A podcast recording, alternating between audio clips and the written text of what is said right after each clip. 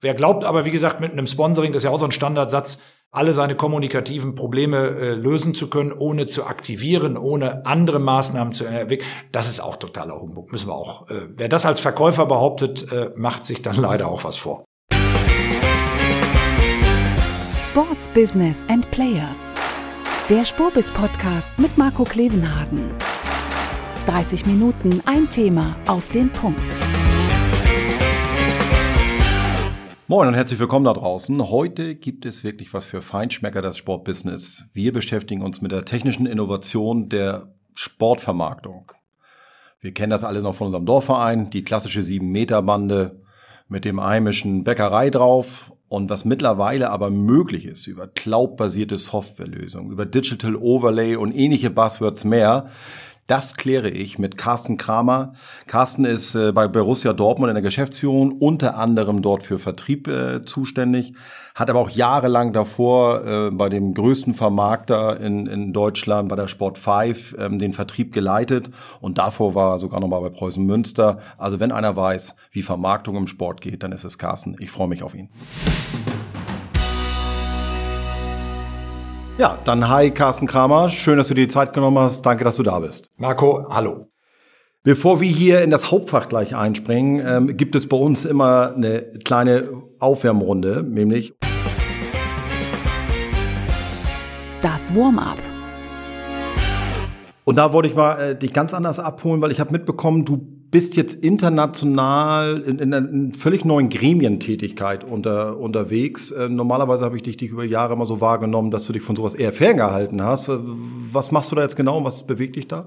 Na, wir sind ja insgesamt etwas äh, mehr äh, in die Gremienarbeit eingestiegen als BVB. Aki Watzke hat ja eine Menge an Verantwortung übernommen. Wir sind in der ECA engagiert und durch die äh, Neuformatierung der Champions League, die ab 2024 bevorsteht und der Neugründung der UCCS USA, dem Unternehmen, was quasi das Joint Venture aus UEFA und ECA abbildet, um bestmögliche Vermarktungserfolge für den Fußball zu erzielen, entstehen natürlich ein paar Aufgaben und da gibt es ein paar Gremien, die sich äh, aktuell damit auseinandersetzen, welche Rechte die Vereine der UEFA-Team zur Vermarktung zur Verfügung stellen, damit das Inventory ein attraktives ist, um eben auch die finanziellen Erwartungshaltungen zu erfüllen und welche Rechte auch bei den Vereinen verbleiben, weil wir natürlich auch als Vereine unsere eigene Position stärken wollen. Das heißt, da sind unterschiedliche Vertreter von Clubs drin, die mit einer hohen Wahrscheinlichkeit in der Champions League spielen werden. Na, und ihr verhandelt das jetzt aus oder oder? Ja, wir, wir sind zumindest die Gesprächspartner für die UEFA und Teams und haben die Aufgabe nicht nur die Champions League Vereine, auch die, die in der Europa League und in der Conference League stehen. Also wir haben die Vereinsinteressen äh, zu vertreten, so dass wir der UEFA Team helfen, die Erlöse, die Prognosen zu erfüllen, aber natürlich auch unsere eigene Position zu stärken. Das ist ein sehr spannender Prozess, äh, bei dem es um viele äh, Rechte geht, um die Persönlichkeitsrechte der Spiele, um den Umfang, den wir den, den Broadcastern ähm, an, an Zugang schulden. Ne? Wie weit lässt man äh, den Broadcaster an die Spieler, an den Spielbetrieb heran? Was wollen wir als Vereine sichern?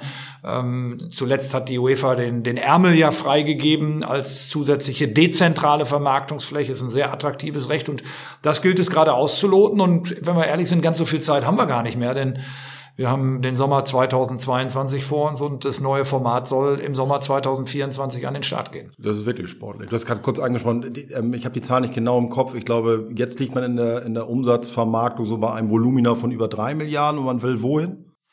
Ich würde die Prognose jetzt hier nicht in dieser Runde zum Besten geben, aber ich äh, würde es mal so formulieren, äh, es soll mehr werden und es ist ein sehr ambitionierter Plan, so dass ich äh, davon ausgehe, dass man das nicht nur durch Preiserhöhungen hinbekommt. Oh, klingt cool. Also coole Aufgabe, toi toi toi, weil du machst das ja auch im Sinne nicht nur für euch, sondern auch im Sinne für den deutschen Fußball. Ja, es ist spannend, weil wir, wir bekommen ja auch durch den Konsum des internationalen Fußballs in diesen Wochen mit, äh, durch die unterschiedlichen äh, Taker, äh, OTT-Angebote auf der einen Seite, äh, bis hin zu einem ganz normalen linearen Broadcaster wie RTL, der die Europa League zeigt. Schönes Durcheinander alles, gilt ja auch genau auszuloten, Free TV, Pay TV, spannende Situation. Also versprochen, da nerv ich dich nochmal, da machen wir auch noch einen eigenen Podcast drüber, weil das ist wirklich spannend. Das, es geht um im Sportbusiness da um unglaubliches Geld, aber gleichzeitig ist auch immer Impact auf die nationalen Ligen und ähnliches mehr. Absolut, das wird auch ein, ein spannendes Thema sein, wie die Ausschreibungen äh, laufen, in welcher Abfolge, denn wir haben ja auch die nächste Bundesliga-Ausschreibung vor der Brust. Das hat sicherlich äh, auch einen Impact auf die nationalen Richter. Da müssen die äh, äh deutschen Sportsender wieder Blitzschach gegen sich selber spielen. Wir springen. Das Thema. Auf unsere Kernfrage des Gesprächs, was da diesmal lautet, wir verändern, wie verändern äh, technische Innovationen die Werbevermarktung im Sport? Klingt erstmal gähnend langweilig, aber vielleicht holst du uns mal kurz ab. Du bist so lange dabei. Ähm, jeder kennt alleine schon vom, vom Dorfverein die klassische sieben Meter Bande aus Holz, die irgendwo rangenagelt worden ist. Das war auch mal im Profifußball irgendwann so. Und dann hat es mehrere Meilensteine eigentlich gegeben von technischen Innovationen. Welche kommen dir da so in den Sinn? Ich denke mal an die Anfänge meiner eigenen Tätigkeit bei Preußen Münster, wo ich selber den Text für die Stadionzeitung und die Anzeige ähm, verfasst habe und wir noch einen, einen, klassischen Seitenumbruch gemacht haben. Wirst du dich womöglich auch noch dran erinnern? Ich weiß, wie das geht, ja. Ne, Klebeumbruch und ähnliches. Also haben wir wirklich physisch äh, Texte ähm, äh, bearbeitet und, und Anzeigen eingeklebt. Und mittlerweile denken wir darüber nach, ein Stadionmagazin überhaupt nicht mehr als Printprodukt aufzulegen, sondern komplett digital verfügbar zu machen. Stimmt, die gibt's natürlich auch noch, klar. Ähm, ich finde es unglaublich, äh, wie, man Fußball konsumieren kann. Äh, früher war äh, der Stadionbesuch die einzige Möglichkeit, letztendlich ein Spiel 90 Minuten zu konsumieren. Jetzt beklagen wir uns darüber, dass teilweise nicht ähm, alle Spiele in einer Highlight-Show zu sehen sind. Mhm. Früher gab es, wenn internationale Wochen waren, maximal Ausschnitte äh, von äh, Pokalspielen im, von, vom, vom Landesmeisterpokal zu sehen. Also wer erinnert sich noch an das HSV-Spiel? Ähm, ich weiß gar nicht, lief es auf ARD und ZDF und war es die Ausnahme, dass man das Finale live sehen konnte. Und äh, heutzutage beklagt man sich darüber, dass man nicht äh, über einen Anbieter alle Spiele sehen kann. Wenn du es auf Werbemittel runterbrichst, schön, dass ich unterbrechen kann. Wenn du es auf Werbemittel, also wir haben die statische Bande gehabt. Das war immer lange Planung, lange Vorproduktionszeiten. Da musste man mit dem Werbepartner, mit den Sponsoren besprechen, was wollt ihr denn da drauf haben. Dann gab's verbessere mich, aber dann gab es eigentlich doch die, die Drehbande. Ja, es gab die statische Bande, dann gab es die Drehbande, dann äh, bei der statischen Bande gab es nochmal eine, eine, eine, eine, unter, eine andere geometrische äh, Form, so eine, so eine gecurvte. Ah, ja, die noch. Und die Doppelpack und die XXL-Bande. Genau, und jetzt, sind, jetzt, reden, jetzt reden wir mittlerweile nicht mehr nur über, über digitale Flächen, sondern über multiplizierbare digitale Flächen. Die, die virtuelle äh, Bandenwerbung hat sich schon eine ganze Menge getan und natürlich dadurch auch uns Vereinen eine größere Vermarktungsmöglichkeit ergeben. Genau, lassen wir da mal, da mal reingehen. Also wir hatten zuletzt die digitale Bande, die, die, die kennen alle, die da wurde auch jahrelang darüber diskutiert und über Patente gestritten, welche Pixelgröße immer ähnliches. Noch, immer, noch, immer, noch. immer noch. Also soll ja auch im Fernsehen dann entsprechend gut rüberkommen. Eigentlich hat man da schon eine unglaubliche Fläche zur Verfügung zur Vermarktung und eine hohe Flexibilität ja auch von der Darstellung. Und jetzt soll es eigentlich noch mehr einen drüber geben, weil man jetzt von Digital Overlay redet. Was ist das? Erklär mal kurz. Es gibt die Möglichkeit, äh, die Bande virtuell zu verlängern und individuell auszusteuern, bis hin zu der wahrscheinlich perspektivischen Möglichkeit, dass ich jeden Rechner, jeden Fernseher individuell äh, mit einem virtuellen Digital Overlay ausstatten kann. Soweit sind wir heute noch nicht, aber was wir mittlerweile können, es war bis äh, letzten Sommer nur auf eine Hardware-Variante bezogen, jetzt gibt's eine Software, die das... Hardware-Variante meinst du, das ist eine, eine, eine Bande, die da im Stadion genau, steht? Genau, gab eine, eine physische Technik ja. äh, in eine Bande integriert, die die Vervielfältigung des Inventars ermöglicht hat und jetzt gibt es eben die Möglichkeit, über Digital Overlay die Bandenwerbung in bestimmten Territorien mit anderen Botschaften zu versehen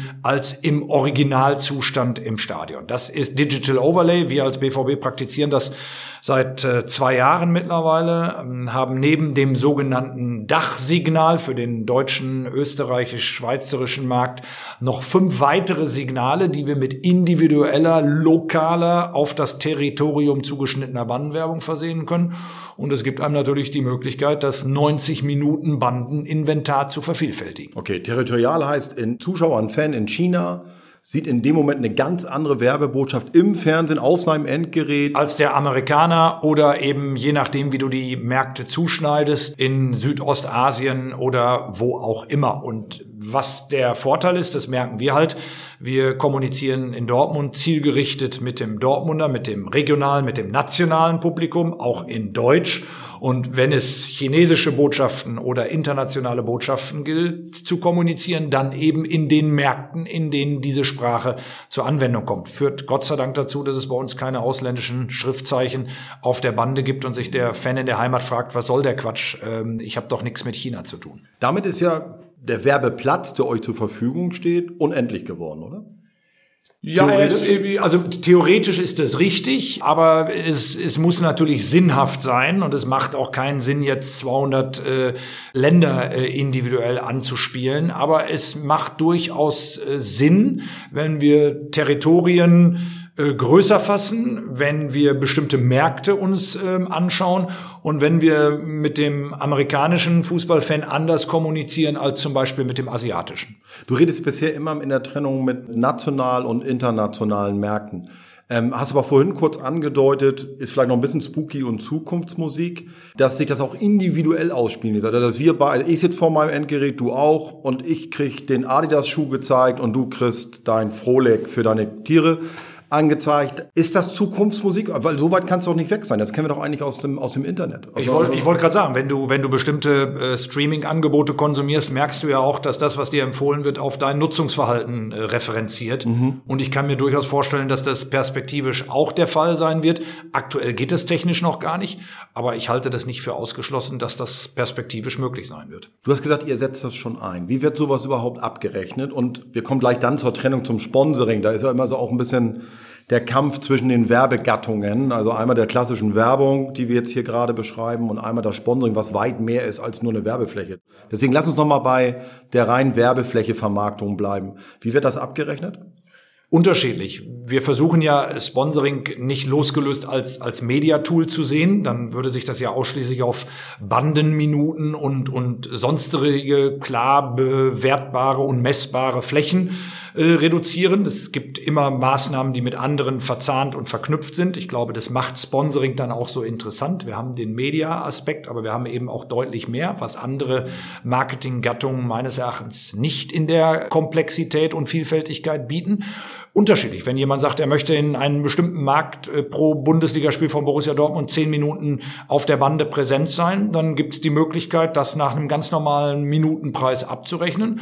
Es kann aber auch sein, dass er das eben nicht nur auf einen Markt beschränken will, sondern auf viele andere und dass er auch sagt, es geht mir gar nicht nur um die Präsenz auf der Bande, sondern ich will viel, viel mehr. Also wir sind in der Lage, uns sehr individuell mit den Bedürfnissen unserer Partner auseinanderzusetzen. Lass uns einmal diesen, diesen Punkt, der für Menschen, die länger in dieser Sport-Business-Szene sind, schon lange begleitet, nämlich diesen, ich nenne es mal so, den Kampf dieser Werbegattung Sponsoring gegen klassische Werbung, nämlich in Minutenpreisen auf TKP-Basis, Tausender Kontaktpreisbasis, was in der klassischen Werbung gang und gäbe ist.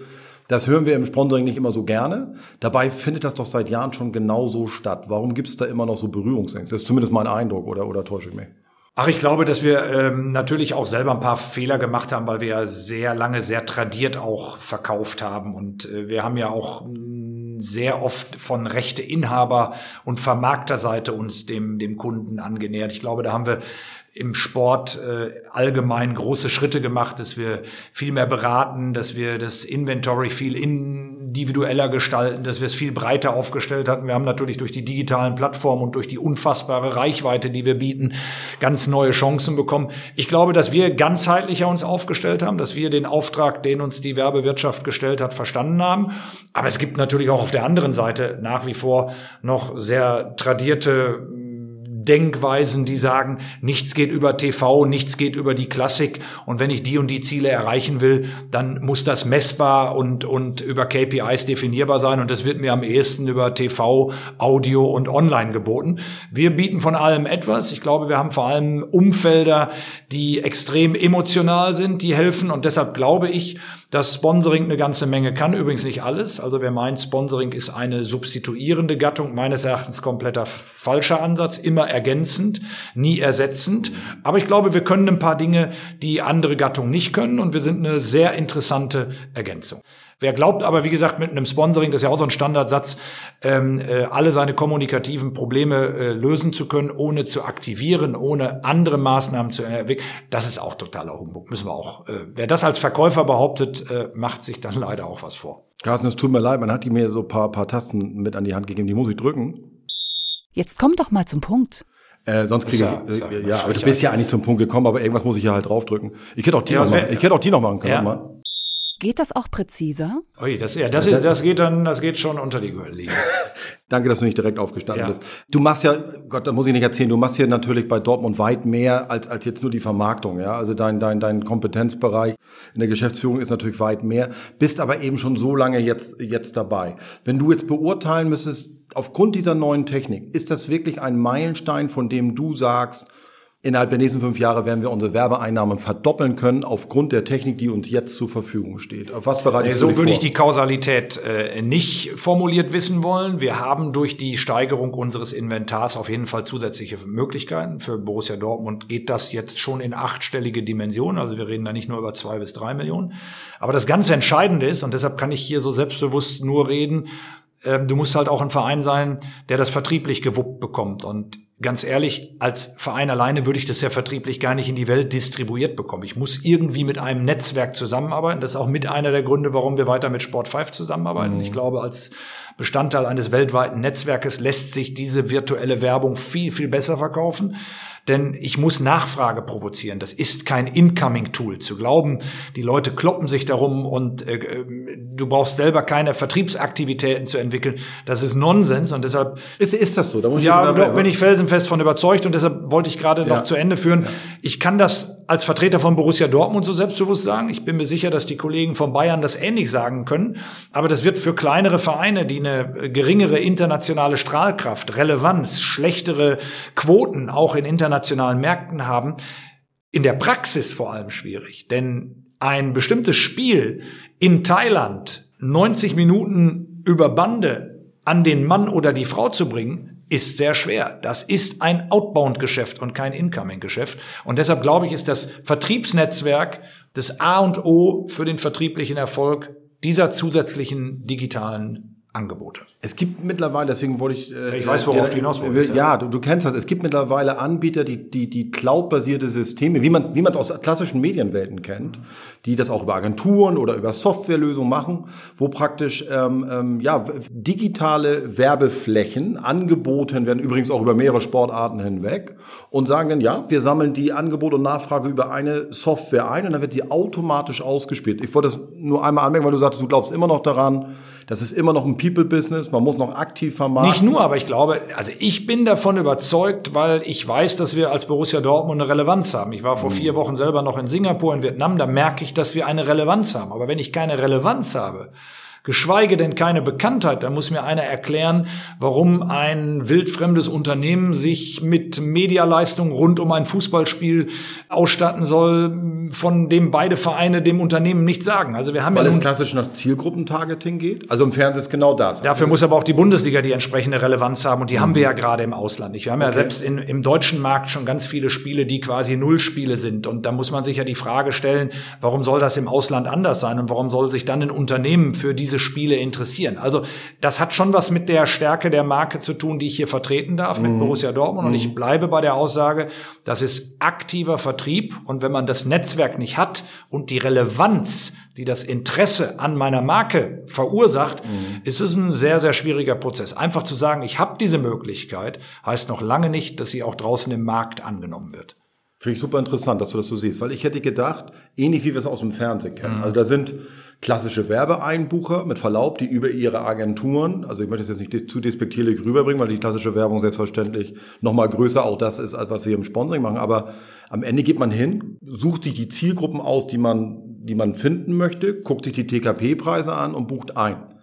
Warum soll das nicht über Sportplattformen genauso mag funktionieren, ja funktionieren. Und, Werbeflächen im Sport Ja, das mag als Ergänzung funktionieren. Ich glaube aber nicht, dass das der alleinige Weg sein wird. Und ich bleib bei dem Beispiel Thailand, auch wenn das jetzt kein singuläres Feed ist, was wir ausstrahlen. Aber äh, nehmen wir mal an, Thailand wäre ein so interessanter Markt, dass wir ein, ein eigenes äh, Feed äh, produzieren und alle neun Bundesligaspiele an 34 Spieltagen nach äh, Thailand distribuieren dann stellt sich mir wirklich die Frage, ob die technische Lösung, die du gerade ansprichst, dazu führt, dass die thailändischen Unternehmen 90 Minuten bei allen neuen Bundesligaspielen über 34 Spieltage einbuchen. Also meines Erachtens maximal eine Ergänzung, aber keine Ergänzung, die die Relevanz hat, dass sie in der Lage ist, zum Beispiel die Technologie zu refinanzieren. Genau, refinanzieren ist ein schönes Stichwort. Wenn du sagst, was kosten dich eigentlich der Einsatz dieser Tools, die jetzt mittlerweile möglich sind? Macht ihr das auf Mietbasis? Kauft ihr euch solche Software? Wie viele Anbieter gibt's am Markt? Kannst du uns da mal so ein bisschen das ausleuchten, wie der Markt sich gerade überhaupt sortiert? Ja, der, der Markt sortiert sich gerade. Ähm, er erweitert sich, weil bis äh, zur letzten Saison nur eine Hardware-Variante, die von Suponor im deutschen Markt zulässig gewesen ist. Jetzt kloppen sich ja gerade Suponor und Bernhard de Roos um Patente und ähnliches, äh, weil der eine sagt, ich kann das auch. Ob das so ist, äh, ist fast zweitrangig, weil jetzt mittlerweile die Software sich auch weiterentwickelt hat, ähm, dass es nicht nur einen Anbieter, sondern auch mehrere gibt. Das tut einem Markt ja grundsätzlich gut. Wir persönlich sind sehr zufrieden mit Soponor, Suponor, Soponor, wie auch immer du sie aussprichst. Mhm. Aber muss an der Stelle sagen, großer Dank an unseren Partner Sport 5, denn der hat mit Suponor das Thema entwickelt und hat die ganzen Entwicklungskosten getätigt. Ja. Wenn ich das alleine als BVB hätte machen müssen, ohne die Garantie zu haben, dass das eben funktioniert, weiß ich nicht, ob wir das gestemmt bekommen haben. Und die Vorarbeit, die äh, Sport 5 geleistet hat, die ist gewaltig gewesen. Und man muss anerkennen, aktuell wird das meines Wissens eben nur von uns und den Bayern praktiziert. Und das zeigt eben, dass äh, ja sowohl die Investition nicht unerheblich ist, das ist nicht mit 10.000 Euro getan, aber der vertriebliche Erfolg muss eben auch da sein. Ja. Selbst wenn du nur in Anführungsstrichen 50.000 investieren würdest und keine 60.000 dagegen stehen, wird keiner dieses Investment tätigen. Mhm. Nur mal eben zur Aufnahme, weil du das so schnell gesagt hast. Wir haben natürlich auch paar, paar da draußen, die nicht ganz so tief in der Szene drin sind.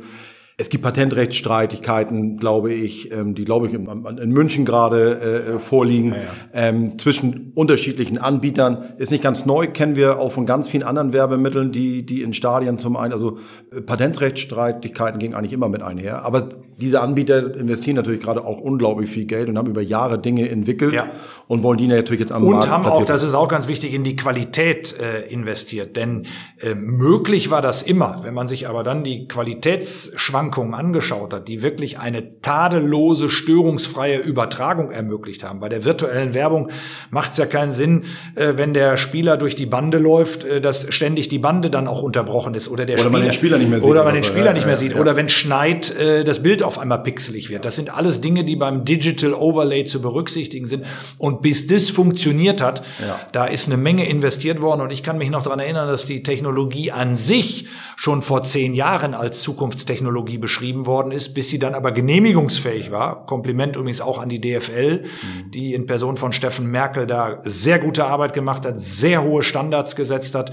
Und ich glaube, die tragen dazu bei, dass du überhaupt keine Qualitätsunterschiede zwischen der LED-Bande im Stadion und dem Digital Overlay auf deinem Bildschirm in wo auch immer siehst. Ja, cool, dass du mal zusammenfasst, weil es wurde seit Jahren darüber diskutiert, aber es war einfach noch nicht so Exakt. weit. Und jetzt kann man eigentlich sagen, es ist so weit, ja. natürlich ist nichts schlimmer, das ist ja dann ja ein im wahrsten Sinne, also wirklich kontraproduktiv, wenn das, was du da abbilden willst, nicht nur für den Werbepartner, sondern auch für den Zuschauer ja. äh, aussieht wie Kraut und Rüben, geht natürlich gar nicht.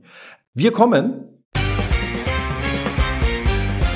Es geht in die letzte Runde. Oh. In die letzte Runde.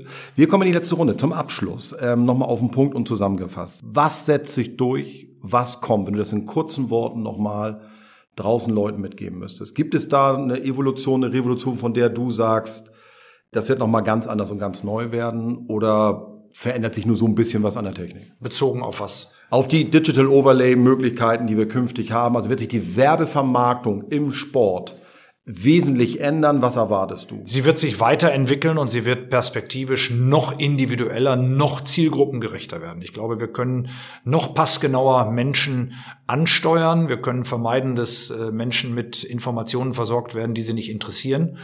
Und am Ende bin ich mir fast sicher, dass das, was dir und mir bei Amazon begegnet, dass wir von sehr individuellen Algorithmen äh, bearbeitet und angesprochen werden, dass das auch möglich ist. Das muss immer passen, weil der Fußball ist nicht eben vergleichbar mit anderen Verhaltensweisen. Da müssen wir Fingerspitzengefühl haben. Das ist, glaube ich, Fußball und Privatleben. Da will man nicht so richtig, dass der Algorithmus äh, mhm. die, die Zuneigung und den mhm. Konsum bestimmt, muss man höllisch aufpassen.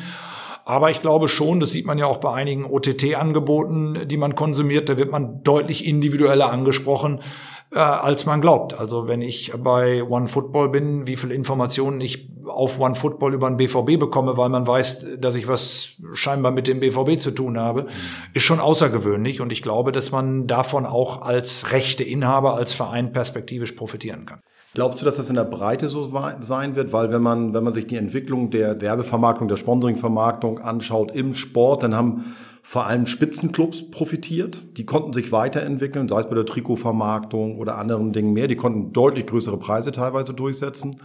In der Breite hatte ich das Gefühl, dass es stagnierte und teilweise auch sogar rückläufig war. Ist das eine Entwicklung, von der alle profitieren können? Ich glaube, davon profitieren alle. Das ist die Frage, wie der Verein aufgestellt ist. Aber ich glaube, dass wir, dass wir alle eine Relevanz haben. Klar, die Preise unterscheiden sich. Dafür sind die Aufwände aber auch andere. Ne? Also mhm. der Umsatz ist das eine, aber die, die Kosten, die dagegen laufen, auch andere. Der Verein, der weniger für seine Rechte bekommt, hat in der Regel auch eine geringere Kostenstruktur durch kleinere oder niedrigere Gehälter. Also in der Relation, glaube ich, ist es äh, nahezu identisch, nur die Summen sind natürlich andere. Carsten, vielen Dank für die, für die kurze Einordnung. Richtig cool. Und ich drücke die Daumen vor allem auch im, im Internationalen, was du da jetzt vorhast. Das, das klingt nach mehr. Wie gesagt, da kommen wir nochmal zusammen. Vielen Dank. Danke dir. Ja, was nehme ich mit? Also zum einen hat Carsten nochmal sehr betont die Trennung zwischen den Werbegattungen Sponsoring und klassischer Werbung. Das war ihm wichtig und jeder, der Sponsoring-Vermarktung gemacht hat, weiß, weiß warum und warum das auch seine Bedeutung und Berechtigung hat. Spannend fand ich aber vor allem, er sieht, hat er ja gesagt, klar die Möglichkeit, Werbeumsätze in der Zukunft noch einmal zu steigern im Sport. Aber er hat auch eben sehr betont, dass bei aller Technik und Möglichkeiten, die die Technik liefert, dass kein Automatismus damit einhergeht. Er hat sehr betont noch einmal, dass gerade auch im Ausland durch Menschen und Netzwerke Kunden erschlossen werden müssen und auch selbst durch cloudbasierte Lösungen oder andere Dinge, die die, die Technik möglich macht, ähm, der Umsatz nicht von alleine durch die Tür kommt. Das fand ich nochmal sehr spannend. Bin gespannt wiederum, wie ihr es seht. Schreibt mir gern unter podcast.sponsors.de und nicht vergessen, wenn es gefallen hat, bitte gerne abonnieren. Bis dahin und ganz bald. Tschüss. Das war Sports Business and Players. Der Spurbis Podcast mit Marco Klevenhagen. 30 Minuten ein Thema auf den Punkt. Nächste Woche Sports Careers and Pioneers. Der Weg an die Spitze. Die Lebenswege der erfolgreichsten Persönlichkeiten im Sport. Der Spurbis Podcast mit Henrik Horndahl. Der Spobis Podcast ist eine Produktion von Maniac Studios.